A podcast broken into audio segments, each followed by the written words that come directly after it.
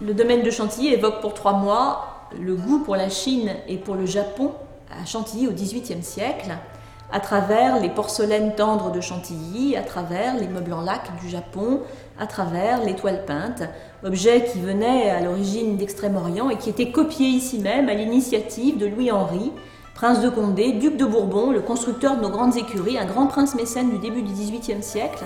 dont la collection d'objets d'art asiatique était présentée ici même dans les appartements princiers de Chantilly avant 1740 et notamment dans la Grande Singerie où nous sommes.